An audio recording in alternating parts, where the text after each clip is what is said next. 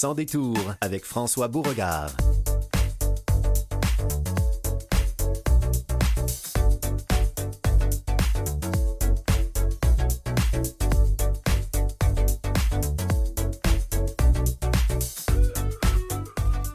Bonjour, ici François Beauregard. Vous écoutez le Sans détour du 12 décembre à l'antenne de Canal M. Aujourd'hui, on va parler d'initiatives heureuses avec euh, Martin Morin, directeur général de l'Association des usagers du transport adapté de Longueuil, Lotal. Et Lotal et la ville de Longueuil ont collaboré à un projet, collaborent pour un projet qui va améliorer l'accessibilité euh, des commerces et des services euh, dans la région de Longueuil. On en reparle avec euh, M. Morin. Doris Bernard, Mme Bernard est ambassadrice de la campagne de l'INCA sur l'accessibilité des pompes à insuline.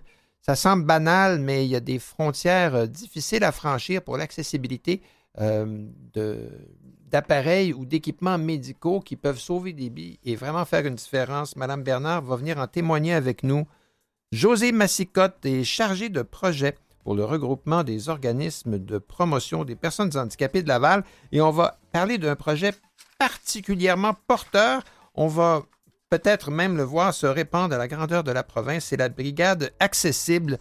On va parler d'accessibilité encore une fois. Et pour commencer, j'ai le plaisir d'avoir en ma compagnie le professeur Sébastien Jaudoin. Euh, Sébastien Jaudoin est professeur agrégé et titulaire de la chaire de recherche du Canada sur les droits humains, la santé et l'environnement à l'Université McGill. Il est directeur du programme de recherche sur l'action climatique inclusive du handicap avec euh, COP27 euh, qui, était euh, qui avait lieu en, Égypte en novembre, COP15 en ce moment à Montréal, tout près de nous. la, la biodiversité, les enjeux de réchauffement climatique sont au cœur des discussions planétaires et les personnes en situation de handicap ne font pas partie de l'équation, malheureusement. professeur Jaudoin, bonjour. Bonjour. Vous avez, vous avez euh, une spécialisation euh, dans un sujet qui, est à la fois euh, pointu, mais très large. Oui, ben dans le fond, moi, ça fait ça fait 15 7 ans que je travaille sur les changements climatiques puis l'environnement. Mais ça fait quatre ans, à la suite d'une expérience personnelle ayant développé un handicap, là, ça fait ça fait quatre ans que j'ai commencé à travailler sur l'intersection entre les droits des personnes handicapées puis la protection de l'environnement.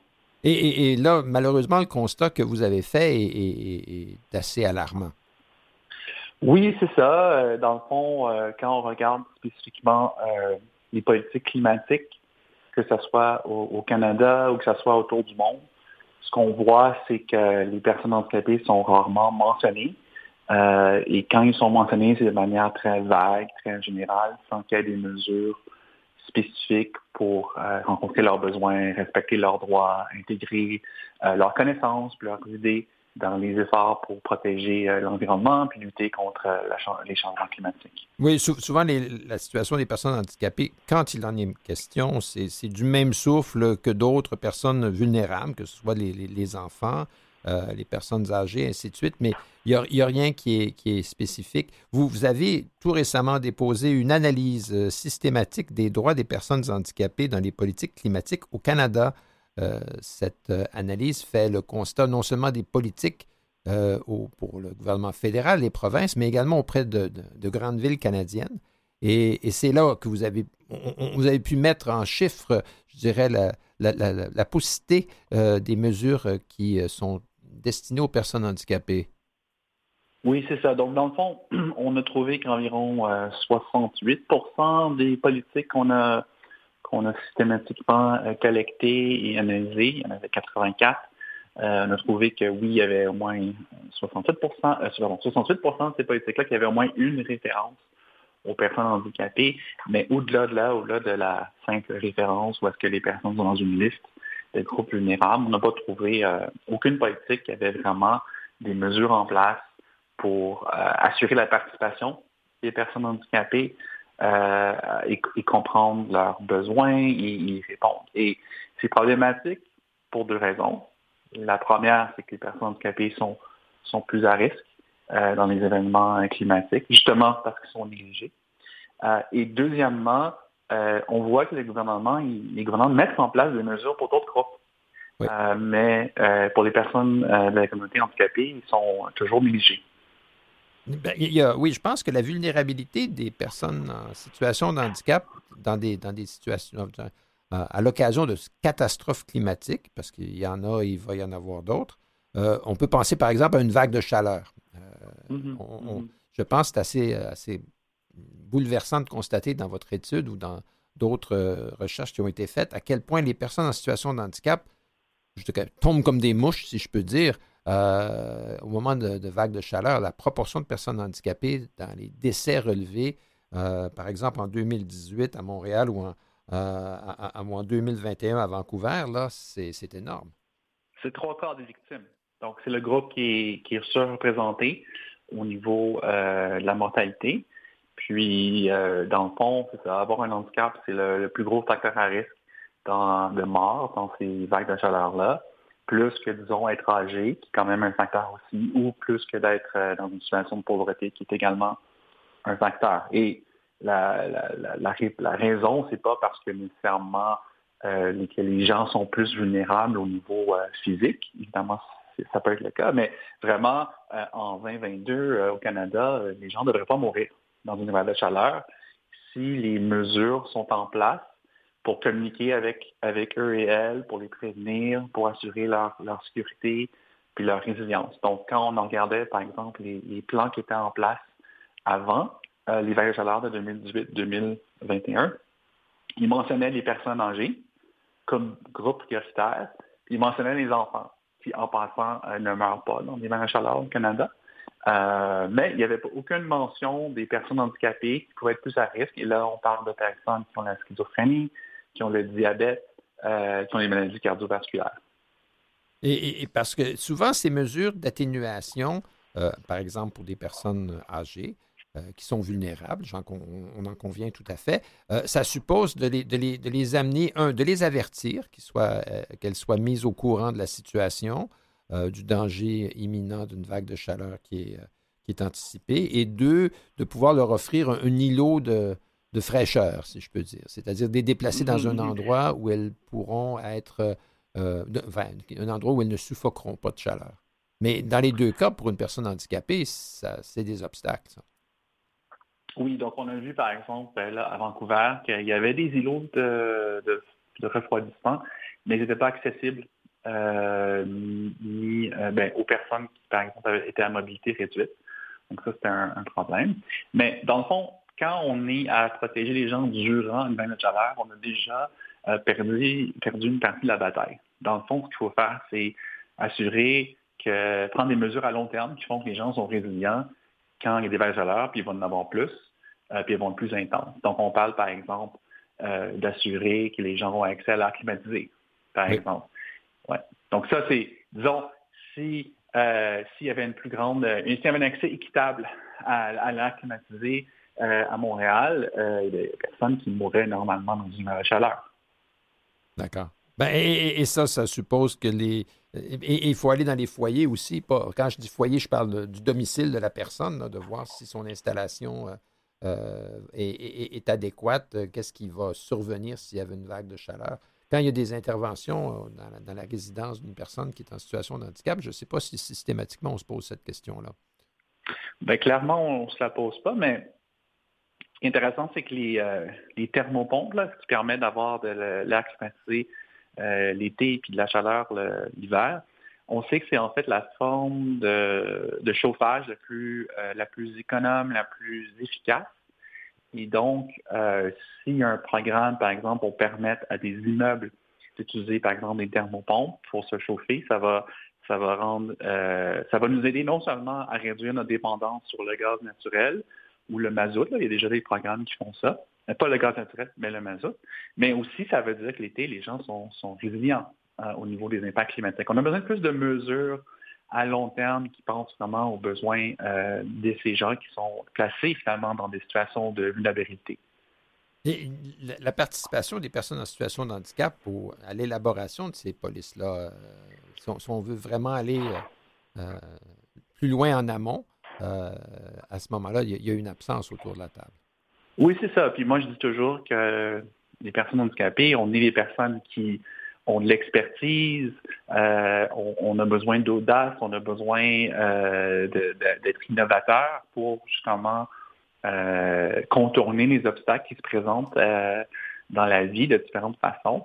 Puis on a finalement les connaissances requises pour, pour développer des politiques qui sont plus inclusives et qui vont pas non seulement rencontrer les besoins de la communauté des personnes handicapées, mais finalement, ce qu'on voit, c'est quand on a des, par exemple, euh, des, euh, des formes d'évacuation qui sont accessibles aux personnes à mobilité réduite, ça ne bénéficie pas juste les personnes qui utilisent des chaises roulantes, ça va bénéficier la personne qui, dans un événement climatique sévère, va peut-être avoir perdu connaissance. Cette personne-là peut, on peut, on peut la sortir de l'immeuble. Donc, on, on parle d'idées, de connaissances qui finalement profitent euh, non seulement aux personnes handicapées, mais, mais à, tous.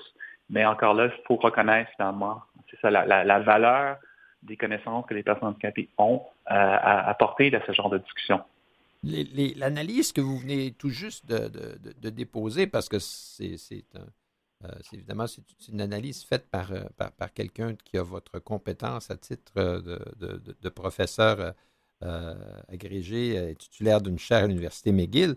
Euh, et cette contribution-là, comment, comment est-ce qu'elle va être diffusée? Est-ce qu'elle va se retrouver sur le, bureau de décideur ou comment est-ce que vous allez pouvoir l'utiliser comme levier?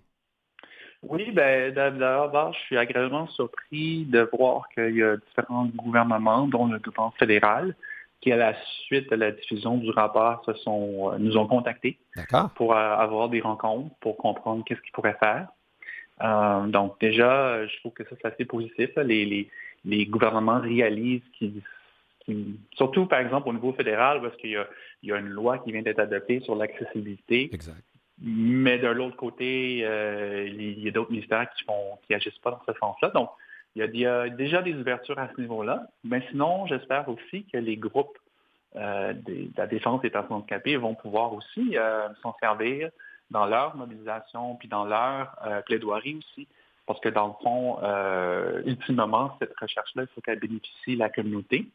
Puis il faut que la communauté s'en approprie pour que ça devienne finalement une priorité pour tout le monde. Oui. Exact. Et, comme vous l'avez mentionné, le design universel, que ce soit dans le bâti euh, ou l'immobilier urbain, euh, profite à tout le monde et ça facilite la vie euh, autant d'une mère valide qui a un enfant dans une poussette que d'une personne âgée ou d'une personne qui est dans une situation de handicap. Et, de la même façon, de prévoir la participation de personnes en situation de handicap va permettre d'inclure d'autres groupes de la population de toute manière qui, doivent affronter euh, des, périls climatiques, périls climatiques qui n'iront pas en s'amenuisant, ça, on en convient tout à fait. Ben, euh, professeur Jaudoin, merci beaucoup. Merci à vous. merci de votre dévouement euh, et, que si les circonstances de la vie vous ont amené à, orienter votre carrière dans ce sens-là, ben, c'est prometteur parce que je, je, pense que vous allez pouvoir aider euh, le, débat à s'élever de différentes façons. Merci, puis au plaisir. Merci, au revoir.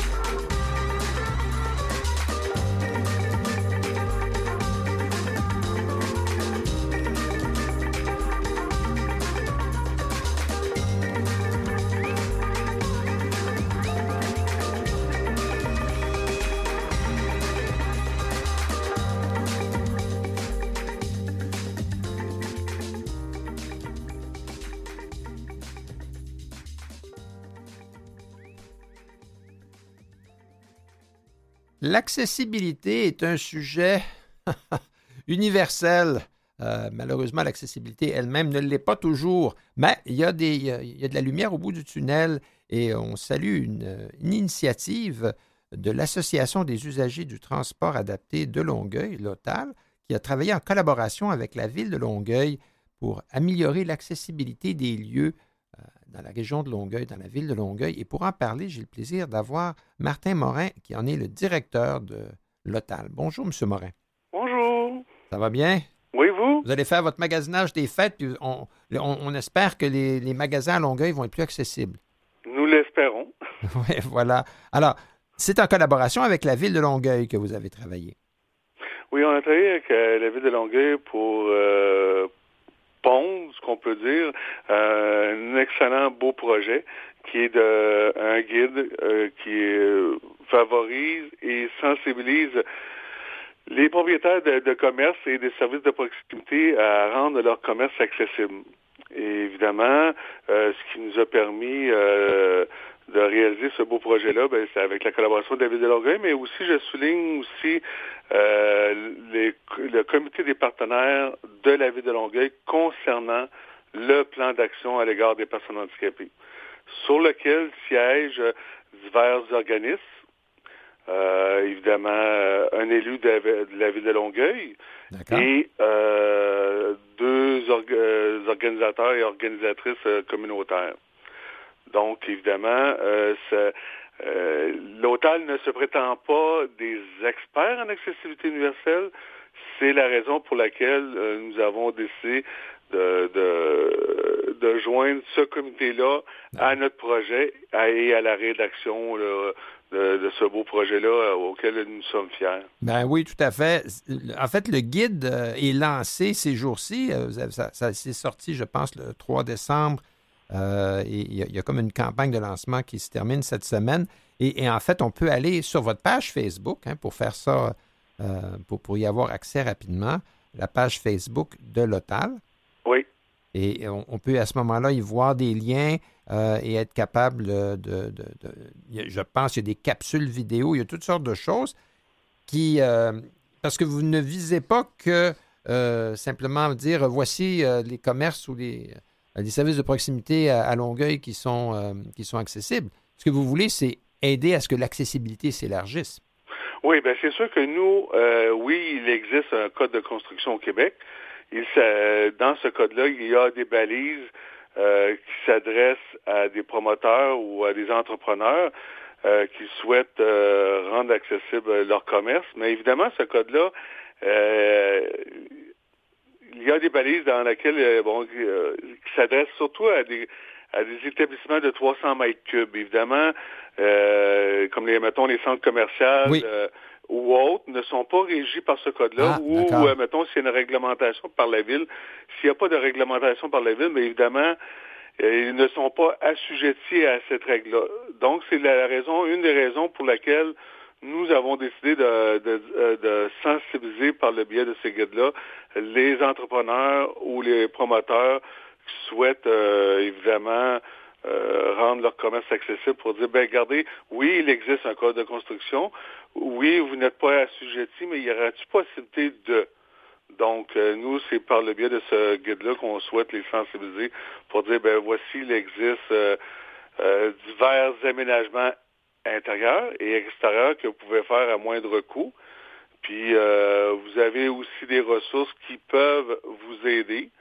des ressources financières ou des, pour obtenir des subventions pour faire le travail? Oui, il y a des, euh, une ressource financière qui est via par la Ville de Longueuil. Il y a la SHQ qui offre une ressource financière euh, d'un montant de 25 000 mais aussi, euh, il existe aussi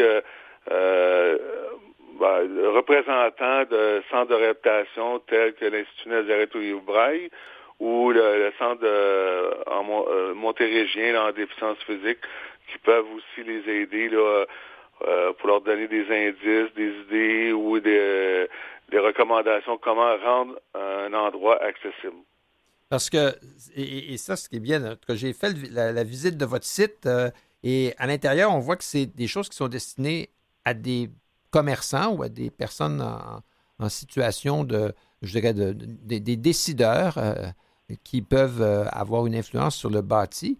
Et on, a des capsules vidéo, puis une qui vous dit, ben voici pourquoi c'est avantageux si votre établissement est accessible. Parce que essentiellement, ça élargit votre clientèle. Il, y a, facilement 16 à 20% de la population euh, de la Montérégie qui vit avec une incapacité d'une forme ou d'une autre. Euh, et la population âgée de Longueuil est déjà à près de euh, juste en, en, deçà de la barre des 20% puis ça va aller en, s'accroissant. L'accessibilité universelle est expliquée dans, votre, dans une autre capsule. Vous y parlez des aménagements extérieurs, intérieurs. Alors, quelqu'un qui a un peu de bonne volonté peut aller sur votre site, puis s'interroger, si je peux dire, euh, sur comment je pourrais améliorer l'accessibilité de mon commerce, de mon, établissement. Dans ce sens-là, c'est une porte ouverte que, que, vous offrez aux gens de la région. Oui, aussi, oui.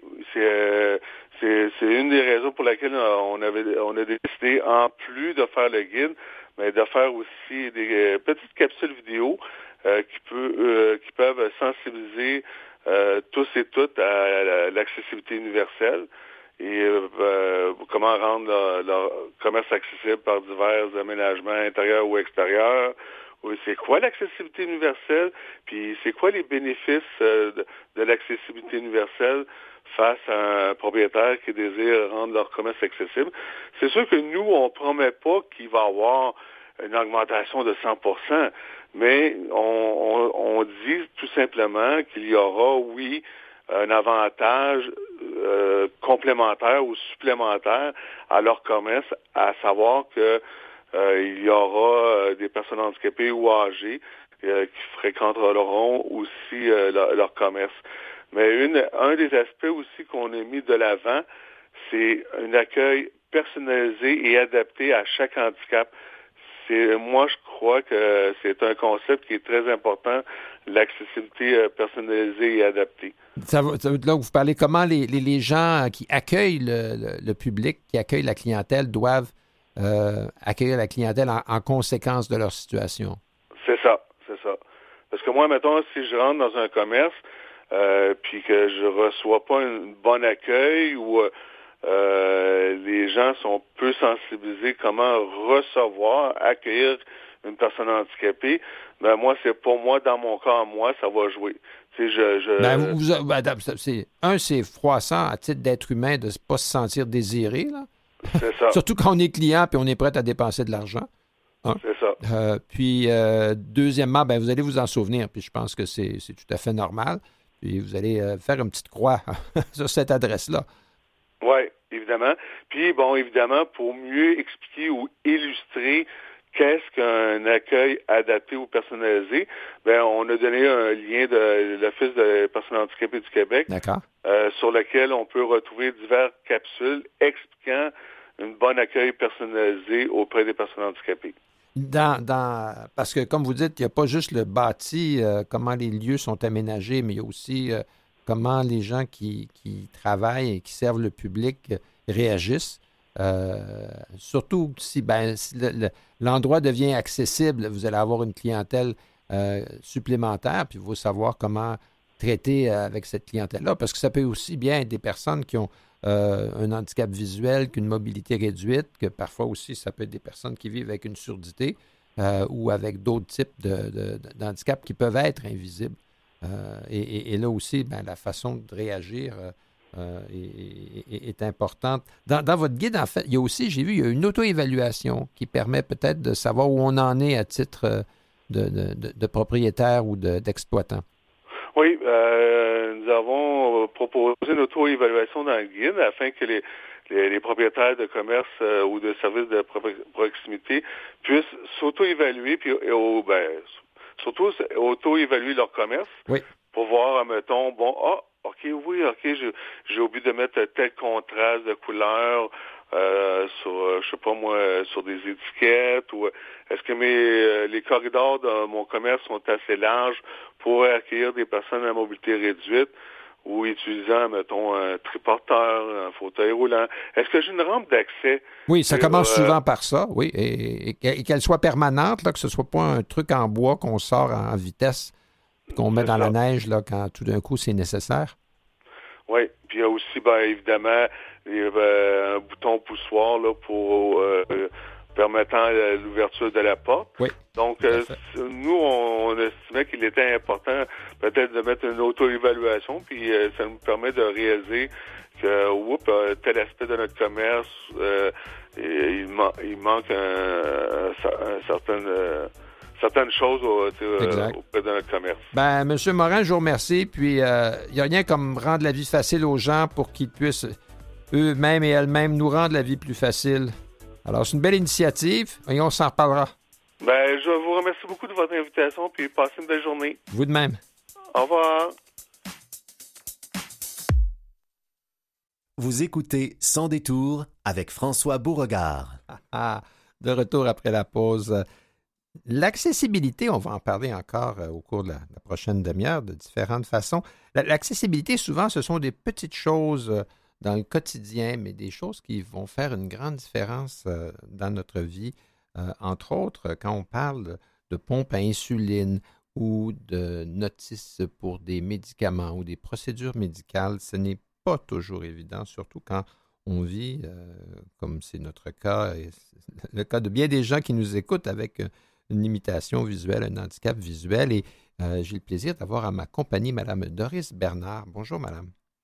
Bonjour. Bonjour. Vous êtes ambassadrice euh, de la campagne de l'INCA sur l'accessibilité des pompes à insuline depuis plusieurs années et c'est une expérience personnelle qui, euh, qui vous amène là, parce que vous savez de quoi on parle. Oui, bien sûr. Moi, je suis une utilisatrice de pompes à insuline depuis déjà 16 ans et j'ai un résidu visuel d'environ 8, plus ou moins 8% Alors, je ne suis pas une professionnelle de la santé. J'ai l'expérience d'utiliser. Mais vous avez l'expérience de la personne qui, était, qui est, qui est euh, la patiente ou la personne qui doit utiliser la pompe? Oui. Et, c'est l'accessibilité de ces pompes-là parfois est, euh, euh, comment je dirais ça, est problématique. Définitivement. vous savez, les pompes à insuline, c'est pour une meilleure gestion du diabète de type 1. OK? Et actuellement, si tu ne gères pas bien ton diabète, tu vas avoir, il est bien possible qu'il arrive d'autres problèmes de santé qui sont importants quand même, comme des maladies cardiovasculaires qui entraînent des amputations, la rétinopathie diabétique qui peut entraîner la cécité et tout ça. Puis, ben, et il existe vraiment une injustice à ce niveau-là parce que l'outil qui est la pompe à insuline, qui est un excellent outil de gestion du diabète, est fait, elle a été conçue et fabriquée pour des personnes voyantes. Parce que l'indicateur qui, vous donne votre taux, euh, et, vous pouvez, vous pouvez pas la manipuler parce que vous êtes obligé de regarder quelque chose que vous ne pouvez pas voir. Actuellement, ben, qu'on ne peut pas voir ou qu'on ne voit pas Qu'on voit pas très bien, oui. Oui, c'est ça. Parce que l'écran d'une pompe à insuline, c'est comme un écran d'un téléphone cellulaire. D'accord. OK? le contraste peut être très bon, là, mais si tu vois, si tu vois pas bien, si, tu n'as pas de possibilité, tu n'as pas de clavier tactile ou de clavier qui utilise des synthèses vocales, c'est difficile et c'est même dangereux pour une personne avec des limitations visuelles d'utiliser une pompe à insuline. Oui, parce qu'on peut, vous pouvez de bonne foi penser que vous lisez avec beaucoup d'effort une information, mais vous ne la lisez pas comme il faut. là, vous, vous, agissez en conséquence de ce que vous croyez être une information valide. Puis, Exactement. c'est tout le contraire qui se passe. il doit y avoir des accidents comme ça qui se produisent, c'est sûr. Absolument. Ça m'est arrivé à quelques reprises d'arrêter, d'arrêter l'administration de mon insuline sans m'en rendre compte. Une chance qu'il arrive une alarme plus tard. Ou parfois, par exemple, on se sert beaucoup de la pompe à insuline lorsqu'on prend un repas. Oui. qu'on indique à la pompe à insuline combien de grammes de glucides qu'on mange. Alors, si moi, par exemple, j'en mange 45, vous savez que le 1 en haut du cap, le 7 en bas du cap, et il n'est pas loin sur une petite pompe à insuline. oui, oui, je suis au courant. alors, bon, mais alors, si je me donne 75, si je dis, ah, je vais manger 75 grammes de glucides, alors que non, c'est 45, mais la pompe va me donner trop d'insuline et je vais rapidement me retrouver en hypoglycémie. Alors, c'est je comprends les fabricants qui disent ce n'est pas recommandé les pompes à insuline pour les personnes qui ont des limitations visuelles. Je les comprends euh, parce que c'est vrai que c'est dangereux. Moi, j'ai la chance de ne pas habiter seule et les manipulations que je ne peux pas faire, ben, mon conjoint les fait. Ou si jamais euh, je deviens en hypoglycémie sévère, ben, il va réagir. Mais pour une personne qui habite seule, utiliser une pompe à insuline, c'est Ben, hum, je, vous dirais aussi que c'est pas un bon argument de dire que ah ben vous pouvez pas vous servir d'un toaster parce que c'est dangereux si vous voyez pas, puis vous devriez peut-être pas euh, euh, avoir un, c'est comme c'est comme ça me fait penser au, euh, détecteur de fumée pour les personnes qui vivent avec une surdité. Ah, ben, vous avez juste pas avoir de détecteur de fumée, vous ne pouvez pas vous en servir. Oui, mais il y en existe spécialement conçu pour les personnes qui vivent avec une surdité, avec des voyants, puis des, des, avertisseurs euh, visuels qui vont, leur, euh, qui, vont, qui vont leur faire savoir qu'il y a un, problème dans la maison. Alors, ça, la même, la même, le même raisonnement s'applique pour les pompes à insuline. Euh, les, gens, les, les gens qui ont des problèmes de diabète type 1, qui ont besoin d'une pompe à insuline, ça se peut qu'il y ait un problème visuel. On ne peut pas les exclure. Alors, l'argument des, sociétés pharmaceutiques n'est pas valide. Je m'excuse. Qu'est-ce qu'on peut faire?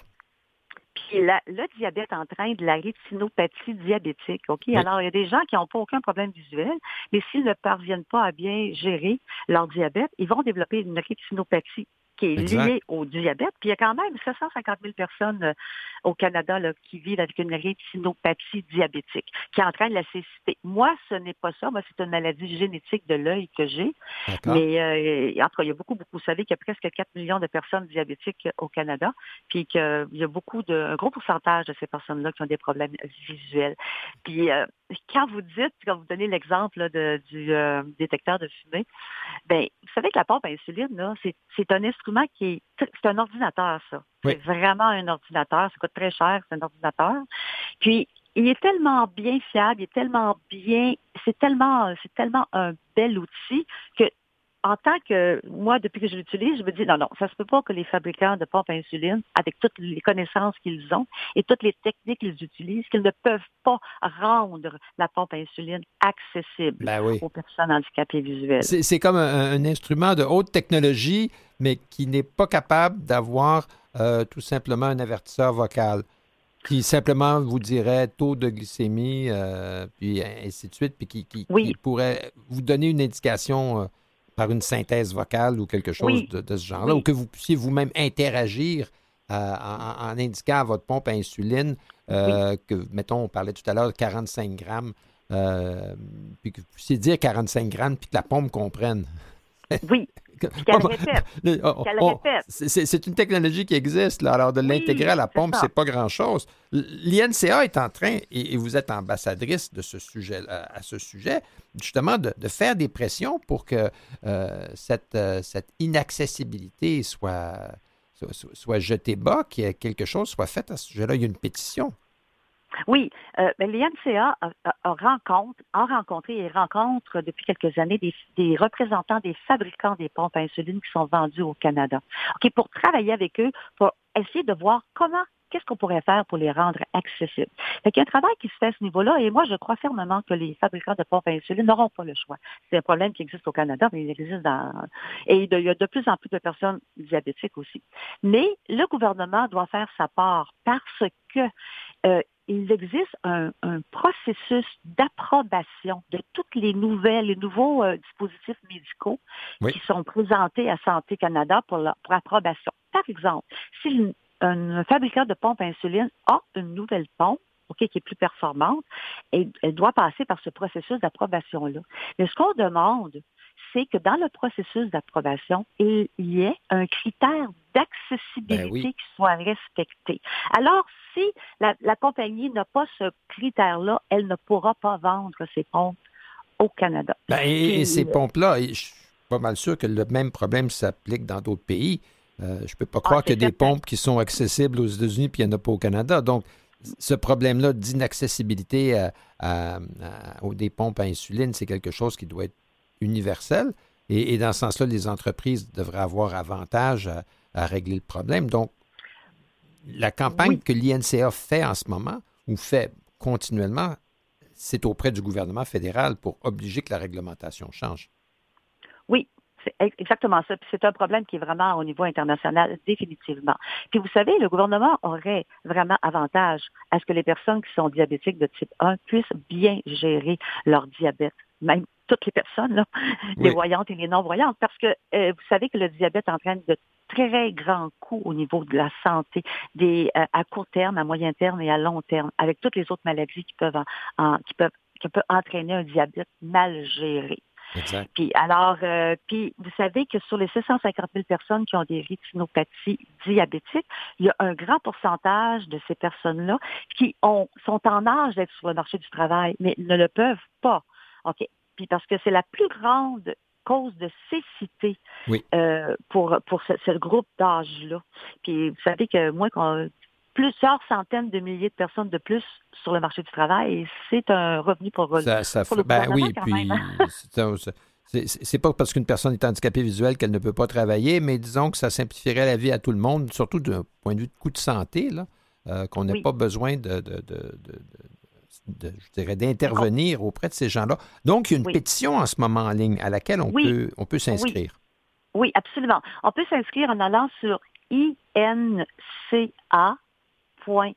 .ca barre oblique pompe à insuline. On met un S à pompe. Pompe au pluriel, exact. Oui, pompe au pluriel. INCA.ca barre oblique pompe à insuline. Puis vous allez arriver sur une page où vous allez voir un lien qui vous invite à signer la pétition. Parfait. Et c'est en ligne, ça, donc on peut y aller tout de suite. Oui, on peut y aller tout de suite. Puis aussi, euh, il y a un autre site qui s'appelle pétition au pluriel, pétition.no commune, comme la Chambre des communes, là. Donc, pétition au pluriel point nos, commune, point CA. Puis la pétition, le numéro de la pétition à signer, c'est la 4177. 4177. Oui, parce que je suppose qu'il y a des pétitions pour toutes sortes de, bonnes causes, là, mais on, va parler de celle qui nous occupe aujourd'hui. Hein? Oui. Alors, c'est euh, nos pétitions. Ça s'appelle Pétition Nos communes, comme euh, les communes nous appartiennent, parce que c'est notre gouvernement. Oui, c'est ça. Hein? Nos communes.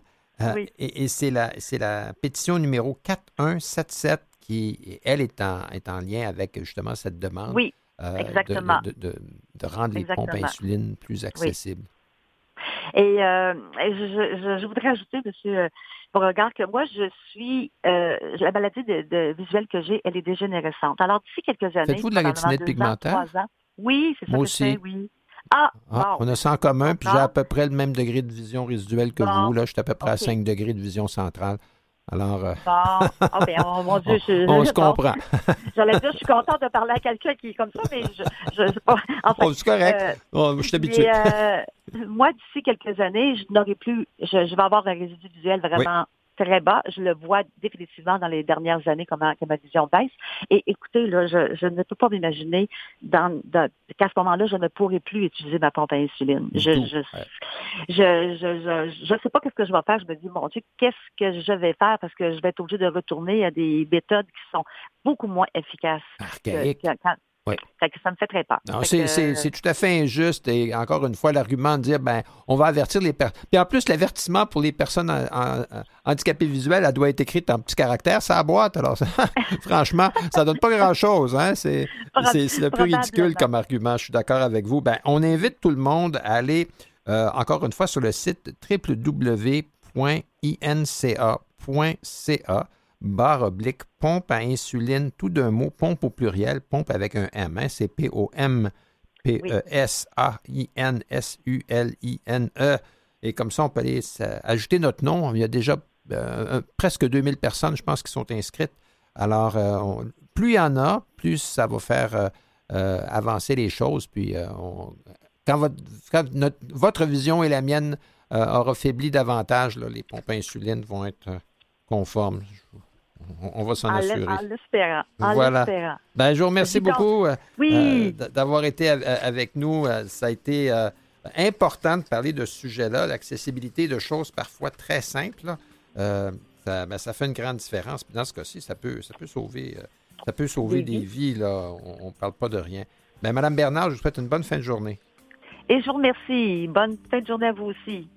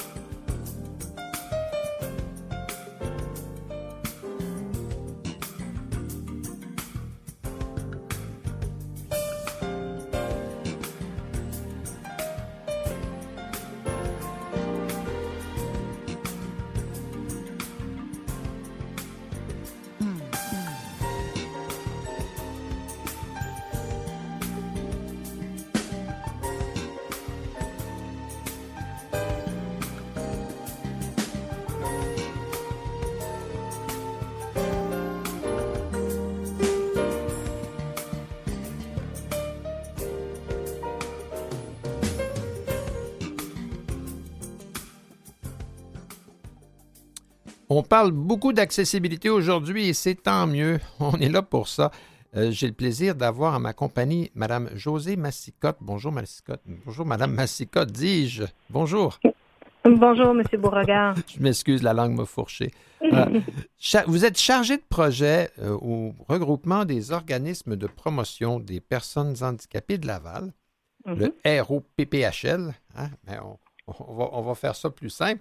Mhm. Et à, ce titre-là, vous avez, euh, vous représentez une trentaine d'organismes euh, dans, la communauté, mais plus encore, votre le regroupement vient de remporter un prix. Oui. Le prix Innovation sociale, et, ça, c'est pas c'est pas peu de choses. Et on va parler ensemble de la brigade accessible. Mm-hmm. Accès, c'est A-X-E, cible, C-I-B-L-E accessible. Et de quoi il s'agit? C'est quoi cette brigade-là? Est-ce que c'est comme les, brigades scolaires là, avec euh, la, grosse raquette de ping-pong rouge? non, ben, ce sont des. Euh, nos brigadiers sont des personnes euh, qui ont des limitations, qui, dans le cadre de leur déplacement, de leur démarche quotidienne, évaluent l'accessibilité en fonction de leurs limitations. Donc, ce qu'elles rencontrent comme obstacle, une personne aveugle est très différent d'une personne qui a une déficience intellectuelle ou euh, une personne qui se déplace en fauteuil roulant.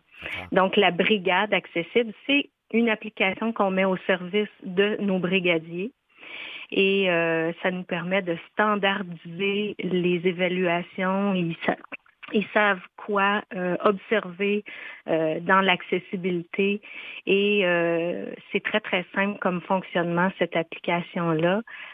donc non, on n'en est pas avec des grosses pancartes de brigadiers scolaires. C'est très, au ben contraire, c'est très discret. Ben oui. Personne ne sait qui sont brigadiers. C'est, ce sont en fait des clients mystères. Ben parce que c'est important si vous voulez avoir l'heure juste et faire une évaluation objective d'un endroit. Euh, c'est un peu comme les, les, goûteurs Michelin, là, pour le guide dans les restaurants. Si vous dites, euh, je, suis, je suis pour le guide Michelin, puis je vais souper chez vous demain soir, ben là, peut-être qu'on le niveau, le niveau va, remonter hein? d'une coche. Et, c'est important que l'évaluation de l'accessibilité se fasse euh, le plus naturellement et le plus ordinairement possible. Alors, le, prix que vous avez remporté euh, pour euh, remis par l'Association pour le développement et la recherche et l'innovation au Québec, l'ADRIC, euh, mhm. c'est pour cette application-là, donc ça tient sur un téléphone. Exact. Ça tient sur un téléphone ou une tablette. pour les personnes qui n'ont pas de téléphone ou de tablette, ils peuvent aller sur l'application web et euh, en entrant à la maison peuvent compléter leur évaluation au même titre que l'autre personne qui l'aura faite sur son téléphone. Donc, ce sont deux versions de l'application. Euh, et euh, oui, on a soumis notre candidature à, à l'ADRIC qui a retenu notre, notre candidature et le jury nous a décerné le prix coup de cœur en innovation sociale. ben nous, on considère que cette innovation-là, c'est une innovation numérique hein, et, euh, et, sociale. Ça permet de, de, de faire des changements euh, au niveau des pratiques. On est un organisme euh, qui nous faisons de la défense collective des droits, ce qui est vraiment pas sexy comme, comme, comme mission, mais on, on, a le devoir de défendre et de faire la promotion de nos des personnes qu'on représente. Et on tente toujours de, le faire d'une façon originale ou euh, qui, n'est pas frontale euh, envers nos partenaires, qui fait que euh, nos partenaires, ben ils se ils se ils se bloquent devant devant nos nos, nos, nos revendications. Alors de cette façon-là, ça, ça a vraiment été euh, accepté d'une façon très, très positive de la part des partenaires qui sont évalués euh, parce que cette, cette application-là, elle ne fait pas juste évaluer, elle fournit les rapports d'évaluation en, en, temps réel aux partenaires. Et dans ces rapports-là, il y a des ressources, des fiches ressources oh. sont offertes aux partenaires euh, pour, pour, pallier aux problèmes qui pourraient avoir été. Ouais. Ah, exact. Parce que c'est ce qu'on c'est ce qu'on entendait. Euh, on, manque d'outils, on nous dit que telle chose n'est pas accessible, mais qu'est-ce qu'on fait? Après ça? on ne sait pas trop quoi faire. Donc, nous, on s'est dit, on leur offre une, solution clé en main. Des brigadiers vont se promener euh, dans le cadre de leur activité régulière, ils vont évaluer et ces rapports-là fournissent automatiquement des, ressources, des outils pour permettre euh, à nos partenaires de, se sentir un petit peu plus euh, ben, compétents. Ben, c'est un travail d'équipe aussi, hein, si on veut que les... et, quand vous parlez de vos partenaires, est-ce que euh, quelqu'un qui est un, de vos brigadiers ou brigadières euh, qui va dans un commerce euh, hum. et fait une évaluation par, via l'application, est-ce que ce sont tous les commerces qui vont recevoir un rapport ou il faut que le commerce lui-même s'inscrive en disant je suis intéressé à recevoir un feedback hum. de ce genre-là? Ben, pour le moment, nos partenaires sont, si vous voulez, des partenaires institutionnels donc, euh, tout ce qui est santé et services sociaux, on va au CLSC, on va à l'hôpital, euh, nos partenaires municipaux, euh, les bibliothèques, les, tout ce qui s'adresse aux citoyens, les établissements scolaires, bon, tous les, les, les nos organismes qui, qui, qui ont l'obligation de rendre leurs services et leur installation accessibles. D'accord. Et, pour ce qui est des commerces, mhm. il y a, hein, vous le savez, il y a un, flou euh, au niveau de, la loi qui fait qu'ils euh, n'ont pas tant la même obligation. Exact, Alors, on ne commence pas par eux. On va commencer par ceux avec qui on a des leviers et qui, euh, qui, ont, qui sentent cette obligation. Qui, ont, qui, ont, une obligation de performance, qui ont une obligation de rencontrer des critères d'accessibilité. Et parfois, malgré leur bonne volonté, ils n'y arrivent pas. Euh, mais d'avoir mm. comme ça un, feedback en temps réel par des usagers, euh, parce que peut-être que la personne ou les personnes euh, susceptibles de faire bouger les choses dans cet établissement-là, ils sont peut-être pas de première ligne avec le public et ne vivent peut-être pas immédiatement ou constatent pas immédiatement les, barrières à l'accessibilité mm. et, pensent que tout va bien alors qu'il peut y avoir un pépin. Et, et, les, et, les évaluations peuvent être positives aussi. On, ah on ne dit pas que dans que dans, leur chignage, il y a d'autres choses. Exact. On n'est pas dans un processus de plainte. Là. On est vraiment dans l'évaluation, dans l'appréciation. Donc, euh, le brigadier, euh, s'il y a, euh, je ne sais pas moi, une vingtaine de critères à évaluer, par exemple, une personne qui se déplace en fauteuil roulant, mais pour elle, ce qui va être important, c'est qu'il y ait suffisamment de places de stationnement réservées. Est-ce que le trottoir est est, encombré par quelque chose? Est-ce qu'il y a une facilité à accéder au trottoir? Est-ce que la porte est facile à ouvrir? Bon, tous des critères simples auxquels il répond oui ou non. Et si ça ne s'applique pas, il, pèse sur le bouton non, applicable. Euh, mais, euh, ah, j'ai perdu mon idée. Euh, moi, j'ai une couple de questions pour vous. Vous allez voir, votre idée va vous revenir. La, là, ça, la première est bête, mais c'est simple. Votre application est, accessible pour une personne qui est handicapée visuelle? Pour l'instant, on a fait des tests avec euh, les personnes qui ont euh, une, base vision. Ça, ça va, ça va très bien. Pour la personne qui a une, une, euh, aveugle complètement, souvent ils vont utiliser des, des, téléphones Apple. OK. donc, notre application, elle est sur Android ou sur le web. Donc, pour pallier à ça, c'est que la personne pourra aller directement sur l'application web sur son téléphone Apple. Je comprends. Elle pourrait, elle pourrait rencontrer des difficultés quand même, mais on a tenté d'aller le plus loin possible. On est en, en, en, pourparler avec l'Institut Nazareth et Louis ah oh, ben, en, tout cas, on a, on a déposé un appel euh, ah, dans le cadre de leur appel de projet pour améliorer encore plus l'accessibilité aux personnes euh, non-voyantes ou semi-voyantes. Ben ça, c'est bien. Et, vous êtes en train de conquérir le Québec parce qu'évidemment, votre regroupement est d'abord Lavallois, mais mm-hmm. l'exemple que vous donnez euh, a certainement suscité de l'intérêt. Et puis déjà, votre, votre brigade est en train de, faire des petits, si je peux dire. Vous êtes déjà en Abitibi-Témiscamingue, Rive-Sud, Richelieu-Yamaska au cours des prochaines semaines. Pour terminer, moi, je vais être brigadier ou brigadière. Est-ce qu'il y a des formations? Est-ce que je dois aller quelque part pour m'inscrire? Ben, c'est ça. Pour l'instant, c'est les Lavallois qui ou les gens qui viennent sur le territoire Lavallois qui font des évaluations. Donc, on va sur le site, euh, notre site euh, accessible.org. On va à l'onglet Brigade. On s'inscrit directement dans, dans, le formulaire.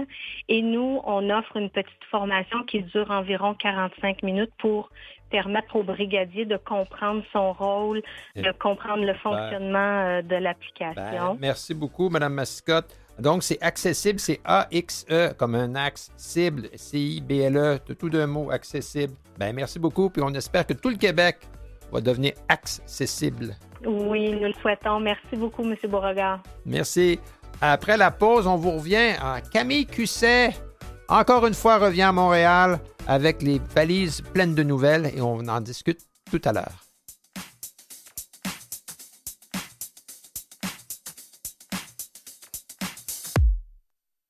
Vous écoutez Sans détour avec François Beauregard. Merci. Rebonjour, on a le plaisir d'avoir en notre compagnie Camille. Bonjour Camille. Bonjour François. On fait encore une fois le, tour du monde euh, oui. Euh, en, toute simplicité et, on commence par la Belgique. Oui, tout à fait. En fait, euh, on a une belle initiative qui a été faite par la ville de Charleroi en Belgique, une table ronde maternité et handicap. Donc, un, sujet qui est souvent qui, bah, que des gens trouvent un peu surprenant, tabou ou ainsi de suite. C'est ça. on essaie de travailler là-dessus. C'est ça, exactement, un petit peu démystifier la chose, puisque bon, il n'y a rien de mal euh, dans la maternité. bah oui, c'est important. Et donc là, l'initiative de la ville qui en a prise beaucoup en fait cette année pour pouvoir démystifier toutes les questions du handicap, que ce soit sur euh, le travail, bien sûr, on en a beaucoup parlé ces derniers temps, l'inclusivité des enfants, les initiatives culturelles. Et là, cette fois-ci, c'était vraiment pour euh, initier les professionnels au masculin et au féminin, à accompagner les mamans dans le respect, bien sûr, de leur cheminement et de leurs droits surtout, parce que euh, euh, par rapport à leurs enfants. Donc en fait, comment concilier les droits de la mère avec ceux de l'enfant. Donc euh, c'était l'une c'est l'une des initiatives pardon de cette table ronde. Aussi ils vont discuter de quels sont les nouveaux enjeux de, des prises en charge puis des besoins qui émergent aujourd'hui parce que que ce soit des handicaps moteurs ou par exemple un TSA, la prise en charge est différente. Tout à fait. Donc tout ceci va être abordé et euh, le but, bien sûr, c'est de faire un tour des questions et des solutions qui peuvent être amenées. Ah, ben, il faut être en, mode solution, là, si on veut avancer. Charleroi, en Belgique, se veut devenir une ville plus, de plus en plus euh, inclusive. Exactement. Euh, et en fait, même, ils en font une fierté, ce qui est, ce qui est, ce qui est fort bien. Euh, moi, j'ai relevé sur leur site des, trucs. Euh, d'abord, ils ont un Père Noël cette année, un Père Noël qui est sensibilisé euh, à accueillir les adultes et les enfants à besoins spécifiques. Exactement, avec enthousiasme. Les adultes, c'est important parce qu'on on, croit tous encore un peu au Père Noël. et, donc, il y a, il y a cette, je dirais, cette euh, cette initiative qui est heureuse, évidemment, pour le temps des fêtes. Mhm. Et il y avait une démonstration de sarbacane sportive. Ah, rien que ça. Oh, oui. Alors, c'est, ça a l'air que c'est un, un sport euh, où on tire une petite fléchette au travers d'un tube. Là, oui, oui, oui, je vois. Comme les, les, les, J'ai vu ça dans Tintin. Oui, tout à fait. Moi, ça me, fait, ça me rappelle Tintin, là, mais c'est peut-être pas une bonne référence pour ce qui est de l'inclusion. Euh, mais donc, c'est un sport de tir de fléchette avec des cibles. Mhm. Euh, mais ça peut permettre à quelqu'un qui a une mobilité euh, réduite euh, d'y participer. Alors, ils ont même un club qui s'appelle Dardar. Ah. ah c'est un, jeu, un jeu de mots. J'imagine. oui, voilà. Et qui font du, ce qu'on appelle en anglais du blowgun. Mais mm. Sarbacane, c'est plus joli. oui. Charleroi, donc, en, Belgique, se veut. inclusive. Et puis, il y a eu aussi le relais, le relais signe. Oh. Ça, euh, c'est pas mal du tout. J'ai trouvé un service d'interprétation à distance pour des appels téléphoniques. Ah, d'accord. Tout ça à Charleroi Tout ça à Charleroi. Oui, oui, ils sont vraiment dans une démarche de d'inclusivité. puis, ils, développent des outils, en fait, qui, j'espère, pourront être euh, euh, ben, donnés à toute la francophonie, en fait, puis même à tout le monde. tout à fait. Et, quand une ville comme ça se fait une fierté d'être inclusive, ben, on, voit que ça, ça, redresse le discours. Hein. Tout à fait. C'est assez important. La table ronde aura lieu le 19 décembre. Parfait. Hein? Alors, euh, on, lève notre chapeau à tous les Carolos. Oui. J'ai appris que c'était le, le, patronyme des gens de Charleroi. Ben oui, on serait tenté de dire les Charlevoix, Charlevoisins. Oui, voilà, exact. Euh, par ailleurs, il y a un podcast euh, que vous connaissez bien qui est encore disponible. Exactement, oui. Alors, je suis tombée dessus sur handicap.fr.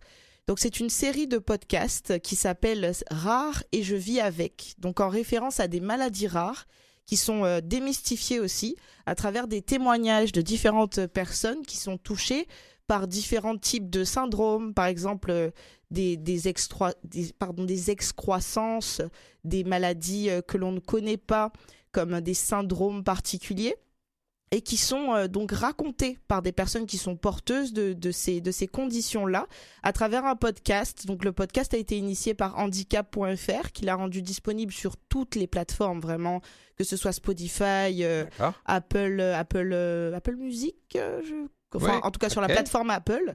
Et donc, euh, depuis le 24 octobre, on a la possibilité d'écouter un épisode par semaine de ces, de ces, euh, de ces témoignages-là. Donc, c'est vraiment une belle initiative.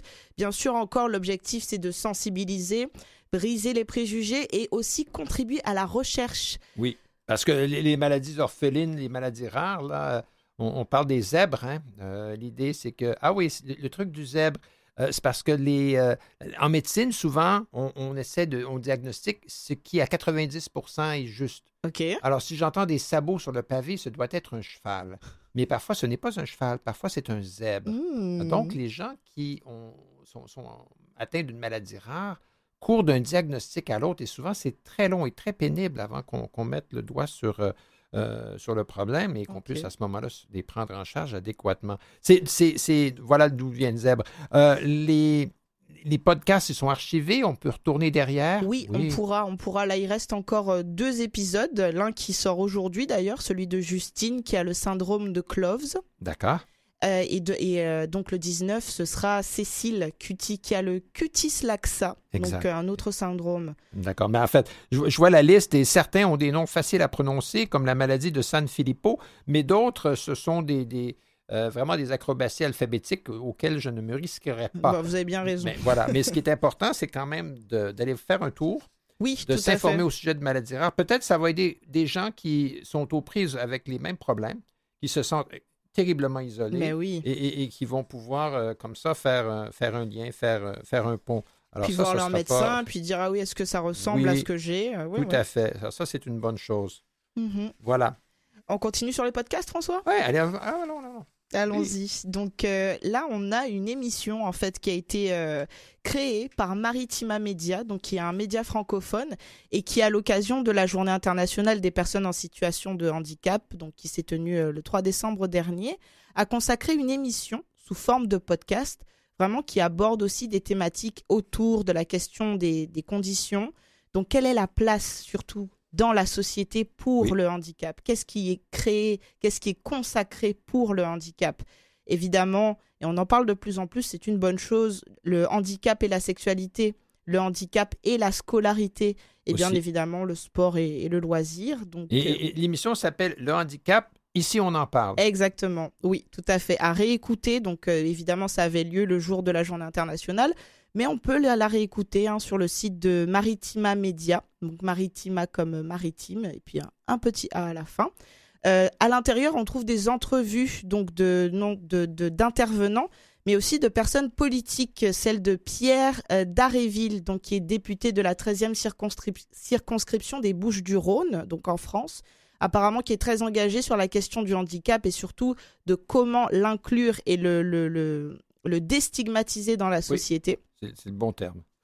Euh, on a Laurence Cassandri aussi, qui est une accompagnante des élèves en situation de handicap, qui nous parle de, de son expérience, puis de sa vision de l'éducation euh, en, prenant bien en compte tous les élèves. Donc c'est vraiment bien euh, diversifié. Et un des intervenants, je dois dire, c'est Ada Abdeli. Oui. Alors, Abda Abdeli, là, si vous ne le connaissez pas, c'est un, un, comédien et c'est un co-auteur d'une série qui s'appelle Vestiaire. Exactement. Alors, si vous n'avez jamais vu Vestiaire sur France 2, ça, c'est très drôle et c'est assez décapant. Alors, l'idée de Vestiaire, vite dit, ce sont des personnes en situation de handicap qui font partie d'un club de natation. Mm-hmm. Alors, comme ils sont souvent en maillot de bain, leur handicap est assez évident ce sont généralement des handicaps moteurs. Et, mais il leur arrive toutes sortes de situations et c'est vraiment drôle. Et mm-hmm. c'est écrit par des gens qui, comme Ada Abdeli, vit avec un handicap. et, et ça, ça, fait tellement du bien, ça fait tomber toutes les barrières. Exactement. Et, je sais qu'on travaille peut-être pour amener, pour, amener ce concept-là ici sur France 2. Peut-être bien que c'est disponible à la TV. Moi, je l'ai vu par YouTube. Oui, les épisodes disponibles. Peut-être qu'on peut le voir si on est câblé. Juste, juste un, truc cependant, euh, je ne sais pas si vous avez eu la même expérience que moi, le site de, Maritima, où vous avez pris le podcast, il est envahissant.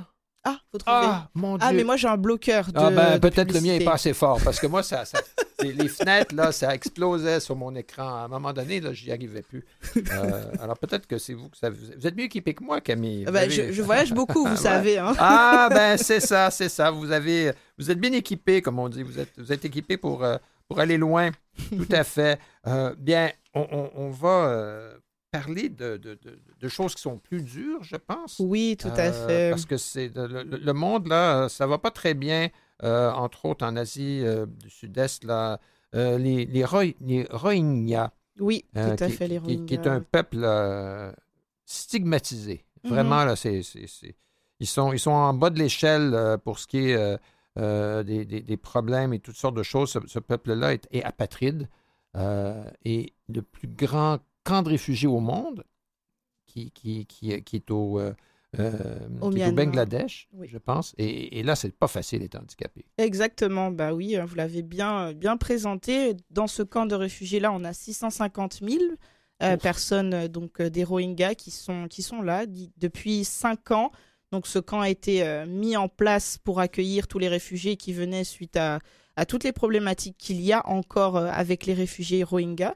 Donc euh, l'article que, j'ai trouvé sur cette situation, il a été publié par l'Agence des Nations Unies pour les réfugiés. Donc vraiment, ça c'est l'annexe des Nations Unies qui est consacrée. Tout à euh, fait, c'est l'autorité. Exactement. Euh, et elle, elle veut sonner l'alerte en fait pour dire que l'avenir est très incertain concernant l'aide notamment financière qui est apportée aux personnes handicapées dans les camps de réfugiés au Bangladesh. Donc le soutien déjà qu'il est limité apparemment, il va encore être encore plus limité et est oh. très menacé par la réduction des fonds alloués à, l'aide humanitaire. On a dans cet article un témoignage de Nour, qui est un réfugié de 18 ans, qui vit avec une paralysie cérébrale. Donc lui, il est engagé en tant que bénévole depuis euh, l'année 2019. Il aime évidemment son, expérience, puisque ça lui permet d'aider les gens, mais aussi lui d'être euh, dans un milieu social, si je peux dire ça comme ça. Tout à fait. Et euh, il a constaté qu'il y a un gros recul en fait des services et des ressources qui sont, euh, qui sont disponibles pour tous les autres réfugiés qui sont, qui sont là-bas. Euh, l'an dernier, apparemment, une étude, donc euh, cette étude-là, elle est sortie en anglais, elle a révélé que 12% des près de d'un million de réfugiés Rohingyas qui vivent dans les installations du district donc où se trouve le camp au Bangladesh, souffraient d'un handicap. Donc on parle de 12%. Ben, euh, c'est la proportion presque habituelle dans une, dans une, dans, une, population, société, mais je vous dirais c'est même un petit peu moindre parce que c'est terrible à dire. Je suspecte que les autres personnes en situation de handicap n'ont pas survécu. Eh ben voilà, eh ben voilà, c'est ce qui est dénoncé aussi. Ben on, a eu le temps hein, dans cette émission d'aborder la question euh, de la Syrie, de l'Ukraine aussi. Oui. Évidemment, ce sont les, les, les personnes qui malheureusement ne survivent pas euh, le, systématiquement. Donc euh, c'est très compliqué. Mais là, en plus, donc euh, les ressources vont être coupées. Coupées. Alors, non seulement vous êtes apatride, vous vivez dans un camp de réfugiés dans, où, les conditions de vie sont exécrables, misérables. Mhm. En plus, vous êtes en situation de handicap et on vous coupe les vivres. Et voilà. oh là là. Alors, nos, nos, nos, nos, pensées sont, sont avec, avec ces gens-là, tout à fait. Mhm. ça, ça nous ramène un peu à, à, notre quotidien ici, hein, de ben savoir oui, malheureusement. Si, euh, oui, tout à fait, tout à fait. Alors, euh, comment est-ce qu'on peut les aider? Ça, ça peut-être que ça remonte euh, par, par nos propres gouvernements. Ou, ben évidemment, il y, y, a toujours la question des dons. On peut toujours faire des dons à ces organismes-là, mais après, le suivi aussi, c'est une autre problématique. Tout à fait. Et puis, il faut que ce soit une priorité. Parce que ce qu'on dit dans l'article, c'est que l'aide aux, aux, réfugiés en situation de handicap au Bangladesh n'est pas la priorité de donc la Cox Bazar, qui est le nom du, du, camp. Et que à partir de là, j'imagine qu'ils ont d'autres priorités, peut-être les enfants en bas âge, les mères qui vont accoucher, des choses comme ça. Mais ça fait que bon, ça restreint les, les possibilités de survie pour des personnes qui, de un, ont du mal à se rendre au camp de, réfugiés et qui, euh, qui doivent vivre des situations très difficiles euh, à l'endroit où ils sont bombardés. Oui, oh, exact. Et puis euh, que, les personnes en situation de handicap ne soient pas parmi les premières priorités dans, une, dans un contexte de, de choix administratif. Cela ne m'étonne guère, euh, mais ça ne veut pas dire qu'il faut l'accepter. Mhm. Bien, voilà, ben, c'est lourd comme dernière note, euh, Camille. Oui, on va passer à autre chose. Mais il ne faut pas refuser la réalité non plus. C'est vrai. Hein? Bon, voilà. Alors, pour, pour, pour atterrir en douceur tout de même, un peu de musique et on vous revient. Bonne idée. Música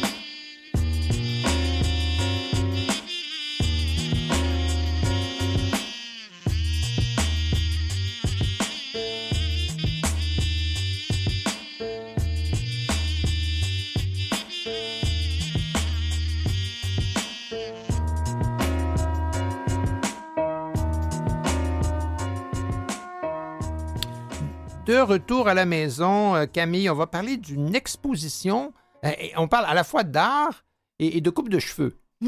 Hein? oui, c'est bien. On n'associe pas les deux euh, dans la même phrase souvent. Non, c'est vrai. Sauf si on fait de l'art avec sa coupe de cheveux, ça, pourrait. Ben, oh oui, là, évidemment, il y a des gens qui, qui, dans, dans, le domaine de la coiffure qui sont de véritables artistes, j'en mhm. conviens. Mais là, on parle de coup de pinceau, coup de ciseau. Oui, qui est une exposition, en fait, une exposition collective, donc qui est euh, disponible et visible surtout depuis le 1er décembre. Elle est là jusqu'au 28 janvier. Et en fait, c'est une, euh, ça, ça fait partie d'une édition, hein. c'est la, la, troisième exposition annuelle ah, de, de 100 œuvres pour une santé mentale sans tabou. Donc à cette occasion-là, 50 artistes québécois et québécoises ont créé des œuvres exclusives et ils se sont engagés à remettre 30% du prix de la vente donc de chacune de, de, ah. ces œuvres à la cause, oui, la cause donc d'une santé mentale sans tabou. Et avec ces revenus-là, on espère que la galerie sans but, sans but lucratif euh, pourra donc euh, offrir gratuitement des coupes de cheveux. Donc voici ah. le lien avec la coupe de ah, cheveux. Oui, d'accord. Je me demandais où on en allait parce que je pensais que les, pinceaux, là, il y a comme des, petits poils très fins, mais je n'étais pas sûr. Oui, non, non, c'est vraiment, c'est vraiment lié à une coupe de cheveux. Et ce sera donc pour euh, payer en fait des, des, coupes de cheveux. Donc ça se passera au salon de coiffure Cam et Roro. D'accord. Et euh, donc voilà, ah, évidemment, et eux offrent des coupes de cheveux gratuites à des personnes qui, ont, voilà qui ont, recours à des de santé mentale. Exactement, exactement. Ah, mais ça c'est vraiment on fait. Alors il y a des artistes qui créent, qui vendent leur toile à du public euh, connaisseur ou euh, ou pas ou pas ou intéressé qui mhm. apprécie le beau. une partie de, des revenus de cette vente mhm, va aider un organisme qui, s'occupe de santé mentale. Voilà. Et, qui... et, en plus, qui, qui pète des coupes de cheveux. Voilà, c'est ça. Ah, en fait, l'organisme va financer les coupes de cheveux, donc il se passera au salon de coiffure euh, que j'ai cité, Cameroro.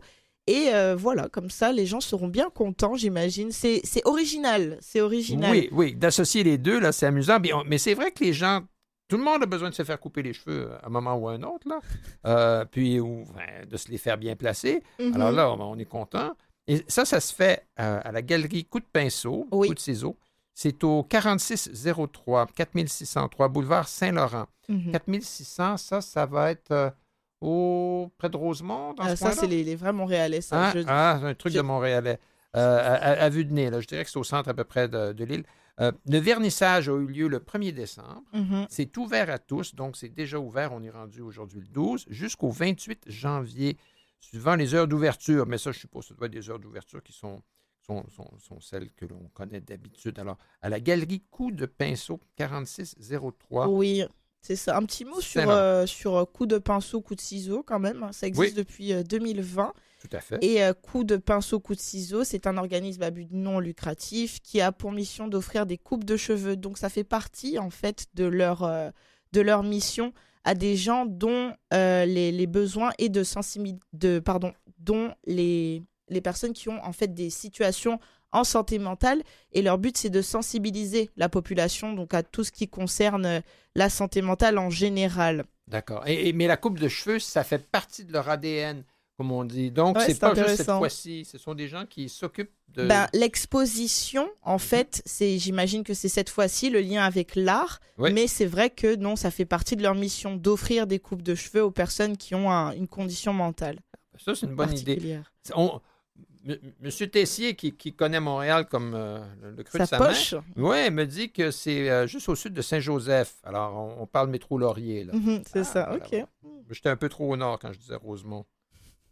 En parlant de transport public, euh, la Commission sur le transport et les travaux publics de Montréal fait une consultation. Elle invite les Montréalais et les Montréalaises à euh, s'exprimer, en fait, s'exprimer sur, euh, sur leur position, sur comment on pourrait déployer des mesures d'accessibilité universelle lors de la traversée des rues, quelque chose que l'on fait oh, très, très souvent et ainsi des projets et des initiatives qui favorisent la mobilité active. Donc la mobilité active, c'est tout ce qui, concerne le déplacement, mais euh, lorsqu'on soit en situation de handicap ou pas, en fait, hein, de, oui, tout à fait. de pouvoir se déplacer on parle de facilement. On parle de toutes sortes de choses. Oui, on parle de exactement. on parle de piétonnières ou rues partagées. Exactement, de d'élargissement des trottoirs, des choses comme ça. Donc toutes les personnes qui sont intéressées par la consultation, elles sont invitées à suivre toutes les étapes qui sont sur le site Réalisons MTL, donc Réalisons Montréal. et aussi à venir assister à la séance d'information publique qui aura lieu le 18 janvier 2023 de 19h à 22h, donc à la salle du conseil. Oh, oh, euh, oh ça c'est sérieux, la salle du conseil. Là. Hein, Consultation publique pas oblige. C'est d'église, là, ici. Exactement, donc c'est au, 155 rue Notre-Dame-Est euh, à Montréal.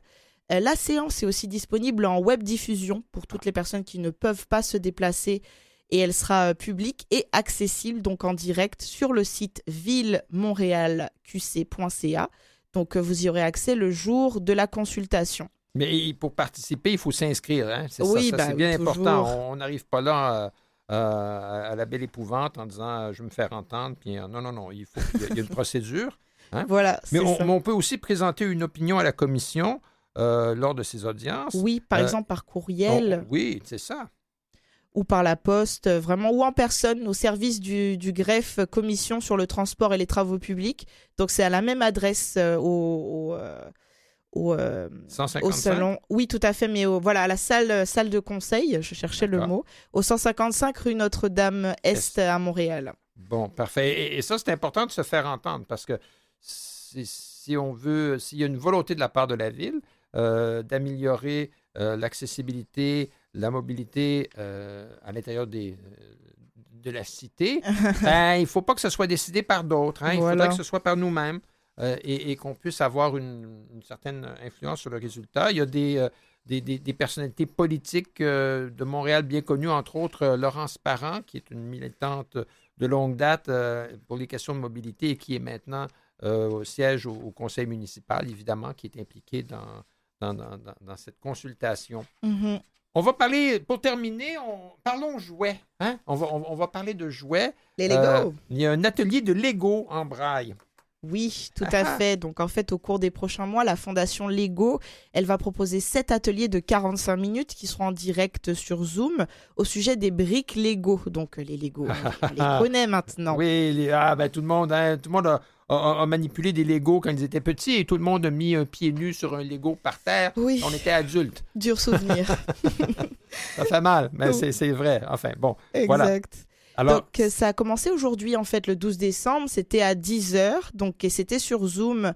Donc, euh, il y avait un, un, webinaire qui a porté sur les activités manuelles créatives pour Noël, évidemment. Oh oui. Ben oui puisque le temps des fêtes, c'est une période idéale pour les offrir, les Legos, mais aussi pour décorer avec des Legos. Ah oui, oui, c'est la mode. On fait des, des, des, des, petites figurines en Lego. Exactement. À la ah. place des boules ou des choses comme ça. C'est pas mal. Donc, euh, la quête en braille, c'est un programme amusant pour, euh, pour pratiquer en fait le braille avec les Lego. Tout à fait. Ben, euh, ça, c'est, donc, c'est sept ateliers de 45 minutes chacun. Exactement. On va sur le site INCA. Oui, tout à fait. Pour avoir plus d'informations, surtout pour s'inscrire si on est intéressé. Oui, voilà. Et, et l'INCA fait aussi une autre il y a aussi une autre initiative pour la quête en braille, euh, qui est un programme amusant pour pratiquer son braille. Et, ça, aussi, ça s'adresse aux enfants. Et on peut le faire en communiquant avec david.trudel à inca.ca. Euh, on a jusqu'au 15 décembre, c'est à la fin de cette semaine, mm-hmm. pour, pour s'inscrire. Et, ça s'adresse vraiment aux enfants parce qu'on on, lit le texte là, puis ça dit tu es à l'école primaire ou au secondaire, tu apprends ou tu utilises le braille. Oui, c'est ça, c'est pour les jeunes. Ça t'invite à te lancer dans la quête en braille. Alors ça, ça mhm. doit être intéressant. Ça a l'air d'un jeu, un jeu de découverte. Ah ben voilà Camille, déjà, déjà on nous appelle. Et hein, oui. Dans, le fond de l'oreille, euh, Mathieu Tessier, notre cartographe euh, et, en même temps euh, maître de discipline. Camille, à la prochaine, la semaine le 19, on se revoit pour une revue de l'année. Ça va être super. Mhm. Merci à Claire Guérin, notre recherchiste invisible mais tout à fait présente. Et mhm. François Beauregard qui vous dit à la semaine prochaine.